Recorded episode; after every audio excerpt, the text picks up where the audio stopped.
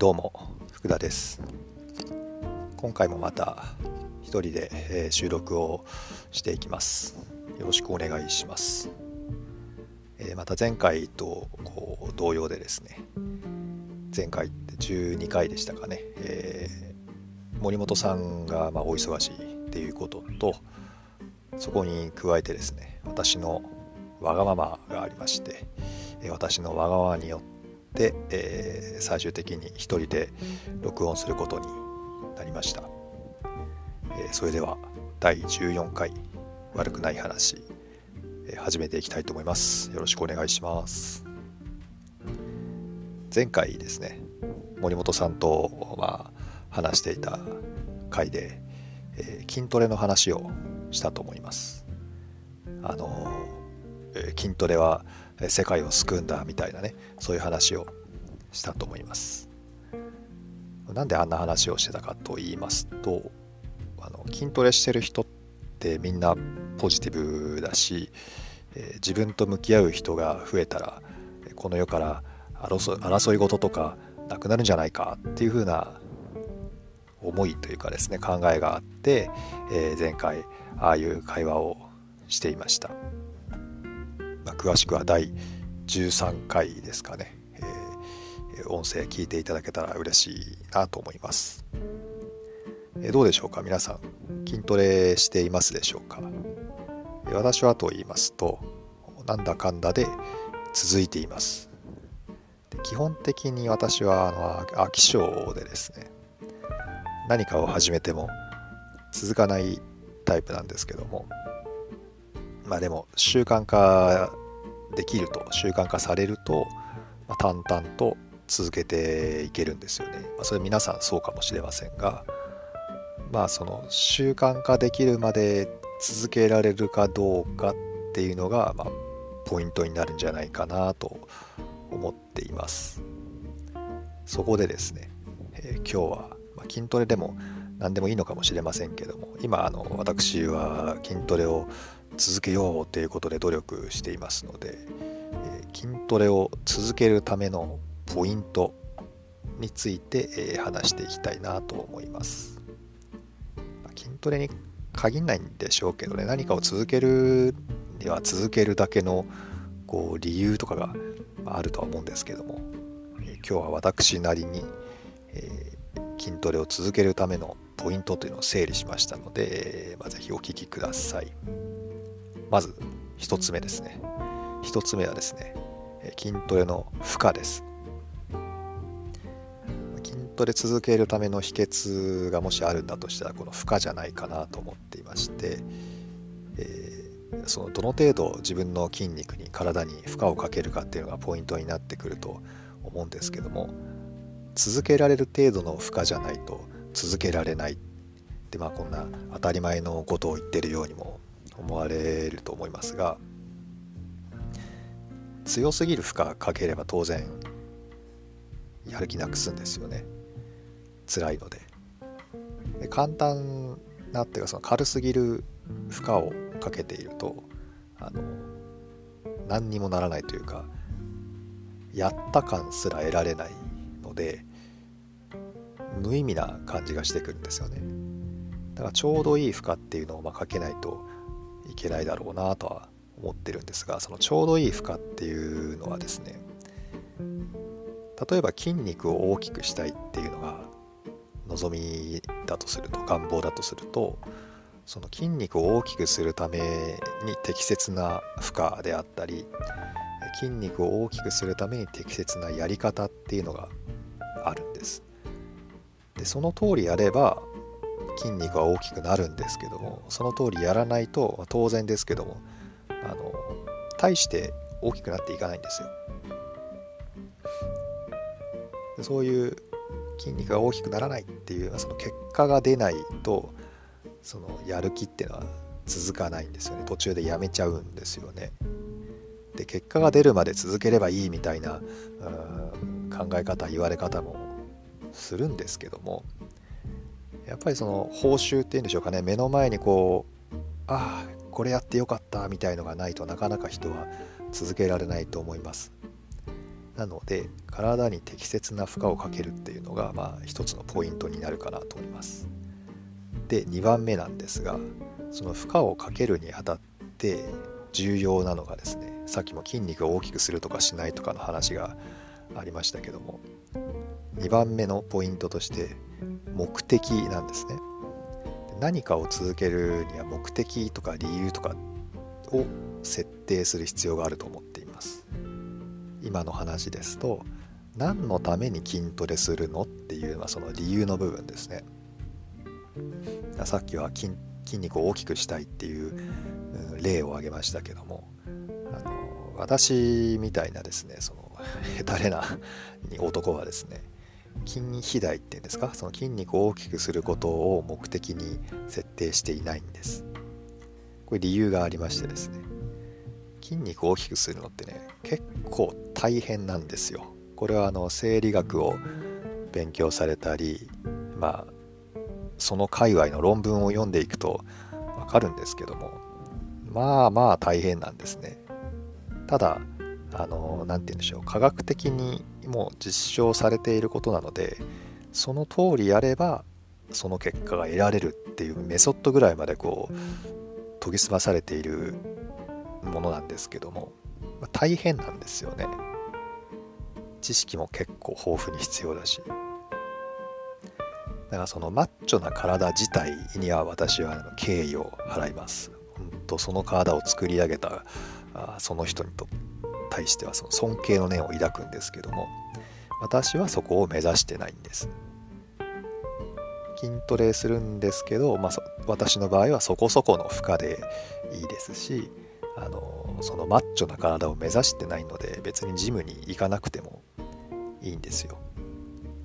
そういうのを自分にとっての条件にしたんですね。だ目的なんです。でちなみに私は何を目的にしているかっていうとこれも前回話したのとちょっとかぶってるんですけどその筋トレした後のポジティブな感情ってこれをあの感じたくてこれを目的にその筋トレした後のポジティブな感情になることを目的に筋トレしています。あのですねその限界を乗り越えた時の達成感。っていうんですか？あとは自分で決めたメニューをあの自分はやりきったんだやり遂げたんだっていうあの自己肯定感っていうんでしょうかね。ああいうのを味わうのを、まあ、大きな目的にしています、まあ、味わったから何なんだって話も出てきそうですけども、まあ、結構大きなことだと思いますよ。っていうのはあの誰か他人とね人と揉める時って根底に出てくるのがあの自己否定だったり他者の否定だったりすると思うんですよ。だけども世の中の人が誰に何て言われようとも自分自身を認めているとか、えー、自分自身を認めているのと同じように、えー、誰かを受け入れるっていう気持ちがあったら揉めないって思うんですね。思いませんでしょうかね。あの僕そう思うんですよ。だから自分を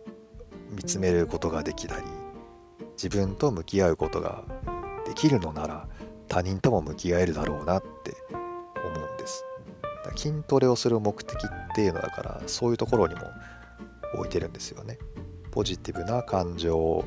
得るっていうのはこれ結果なんですけどもその過程では、まあ、自分と向き合ったり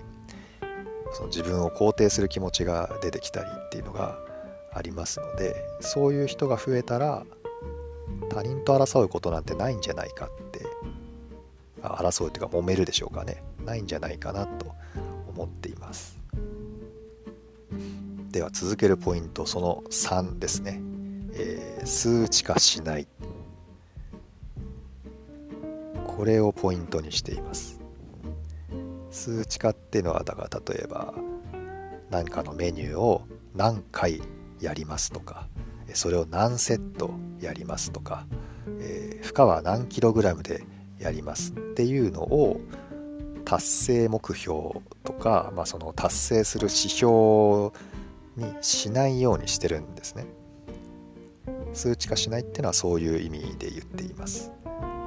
これ数値化しちゃうとさっき自分と向き合うって話しましたけども自分とじゃなくて数字と向き合うことになっちゃうんですよで数値化しちゃうと何がいいって比較ができるんですねで数値化して比較ができるようになるとその例えば昨日よりも今日はできたとかできてないとかあの人よりも重いのができたとかできてないとかっていうふうにその比較を始めちゃうんですね。まあそのできたできないで言った時にはできていればまだいいんですけどもできていないと落ち込むんですよね。ああ自分はダメなんだみたいにして。で自尊心が傷つくみたいな方向にもなりますし仮にできていたとしてもですよ自尊心が傷つかなかったとしてもそこで生まれてるのってなんかこう優越感とかかなっていうふうに思うんです。まあ、それもあって別に数値化はしないでいいだろうと。誰かと比較はしない。そういうことをあのポイントにしています。でそうするとあのじゃあトレーニング何回したらいいんですかみたいなのが出てきますし、まあ、もちろん自分でもやっててこれ何回やりゃいいんだみたいな部分もありますので私なりに決めてるのは、えー、もう無理だもう限界だっていうところからもう一回っていうのをルールにしています、えー、その日の限界まで追い込もうっていう考え方ですね。人それぞれその日その日の体調ってあのバラバラだと思うんです。で同じ何かメニューがあったとしますね。そう例えばスクワットだとしてもフォームがちょっと違うだけで、えーと、働いてる筋肉って変わってくるんですね。その日の体調とかフォームとかが毎日違うわけなので限界を感じるポイント、まあ、回数とかってのは結構変わってくるんですよね日々変わってきますだそんな状態なのに状況なのにその何回何セット何キロみたいなその数字を達成目標にしちゃうとまあ、数字を相手にしてただやってるだけになっちゃうんですよ。自分ととことん向き合いたいし向き合ってほしいので数値化はしなくていいんじゃないかなと思ってますし、まあ、その専門の例えばねそのパーソナルトレーナーとかについてもらって客観的に自分のそのメニューが進められる誰かに見てもらいながら進められるっていうのはそれはそれでもまあいいんですけどもあの私はそういうのあんまり好きじゃないですね、えー、管理されるのをあまり好まないっていう、まあ、男です。の でそういう数字とか誰かの目とかを気にせずできるように自分でメニューを組んでいます。だから限界プラス1ですね。だから腕立て伏せでもスクワットでも懸垂でも、まあ、何でもいいんですけどももう無理だっていうとこからプラス1回。でこれができるとですね何なんでしょうね。なんかこう幸せな気分になるんですよね。ま あ本当に。脳から何か出てるんでしょうねおそらく。であの気分を味わってる時ってね誰かと争うとかそういう気持ちはねないんですよ。起こらないんですよね。まあ、単純に筋肉がパンパンで疲れてるから、えま戦ったり争ったりっていう気持ちが出ないっていうのもあるんですけども。あの状況であればまあ争わないだろうって思うんですよ。だからその 平和に向かうだろうとか平和につながるだろうっていうのはそういう考え方なんですね。で面白いことにですねこれ続けていただいた方は多分感じていただけると思うんですけどももう無理だってここからプラス1回を追い込んでもですねだからその思ってるほどの筋肉痛じゃないんですよね。と始めた3日ぐらいとかはね筋肉痛になるんだと思うんですけども続けていくとですね結構追い込んだなと思うんだけども、まあ、そんなに痛みは残ってないと。何なんでしょうね。理由はよくわからないんですけど私が筋トレを始めたけどもやめた続かなかった理由の一つに痛みっていうのがあるんですよね。筋肉痛が嫌で筋トレをしないっていうそういうふうに思ってた過去もありますのでこれ追い込んでも痛みがそんなに残らないっていうのはねあのいいことだなと思っています。以上がえ私なりの筋トレが続けられるポイントです。人それぞれねポイントっていうかその違うでしょうからえ自分なりの続けられるポイントが見つけられるといいなと思います、えー、おさらいしますよ。1つ目は負荷ですね。筋肉にどのぐらい負荷をかけるのか。2つ目は何を目的に筋トレをするのか、えー、3つ目は、えー、数値化しないんだって。まここをクリアにしていくと、まあ、続けられるんじゃないかなと思ってますし現在私も続けていられますで実物の私はですね筋トレやってますっていうのが本当申し訳ないくらいガリガリな見た目でですね身長が1 8 1センチで体重はまあ62から63の間をうろうろしている感じですかね。でまあいいんですよ。あの自己満足の世界なので。ポジティブに穏やかに過ごすために筋トレをしているのであの現状があのトレーニングしてますっていうのにガリガリでも全然気にしません。でマッチョになれたとしたらねそれはそれでねあの全然私も嬉しいですけどもまあ目的にしてないのでね副産物的にマッチョになったとしたんだったらそれはそれで受け入れようかなと思っています。男性の方とかだとねあの分かると思うんですけども1着2着はスーツを持ってると思うんですよ。でスーツとかシャツをですねなんかタイミングがあって4年くらい前でしたかねあのセミオーダーで作ったんですよね。自分の体にぴったりなやつを。でそれを今でも普通に着ているので、ま、本音言うと体型は大きく変わりたくないんですよね太りたくもないしマッチョになりたくもないしだからまあ今の感じのまんま、まあ、そういうポジティブな感情が受けられたら感じられたらそれでいいかなっていうふうに考えています。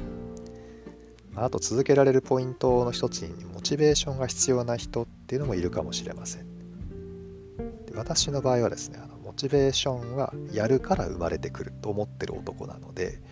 えー、行動するかしないかっていうその瀬戸際の線引きのところにモチベーションっていうのはないんですよ。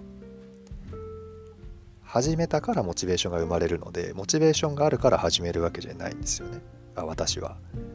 ただ中には行動するのにモチベーションが必要な人もいるかもしれないのでちょっとそのモチベーションの部分にも触れたいと思います。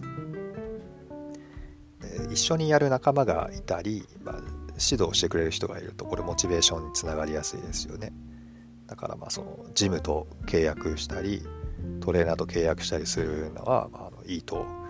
思います。これはあの理にかなってると思います。私がしないだけで。あと SNS も利用できますよね。私がですね、あのフォローしているのは Twitter ですね、テストステロンさんっていう人がまあいるんですよ。結構人気者の。あの方ですね、非常につぶやきがポジティブだし面白いし、読んでるとトレーニングしようっていう気持ちになるんですよね。ぜひあの探してフォローしてみてください。あとですね、テストステロンさん、本も結構出しているんですけど、最近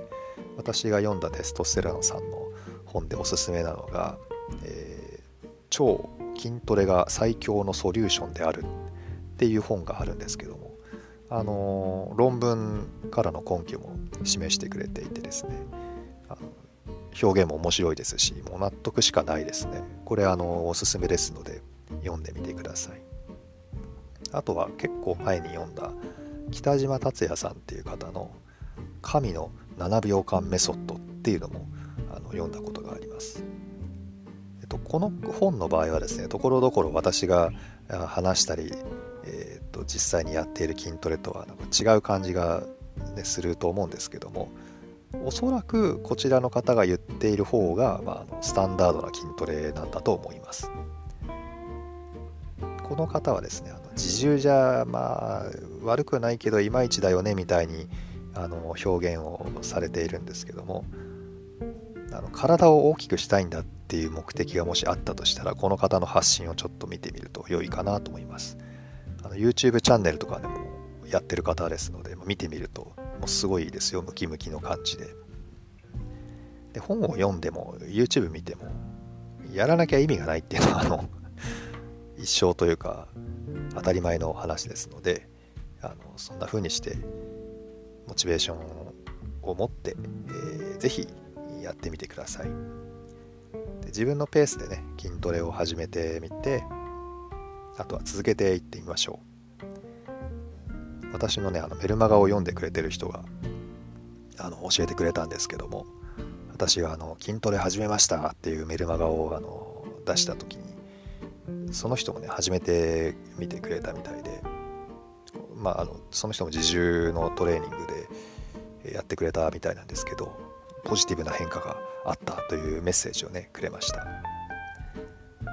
まあこの人のようにですね筋トレする人が増えるといいなと思っています、まあ、それがあの 世界平和に つながるんじゃないかと思ってますのでね、えー、ぜひ、えー、これを聞いた方もですね、えー、今日から腕立て伏せなりスクワットなりすぐにねできるようなことを挑戦してみてください。それでは今回はこの辺で、えー、終わりにしたいと思います、まあ、次回は森本さんと話せるかなと あの願いを込めて一人でねこうやってブツブツ喋ってるの結構寂しいですので誰かと対話しながらできると一番いいかなと思っています。では今日はこれでおしまいです、えー、悪くない話第14回、えー、福田でした。ありがとうございました。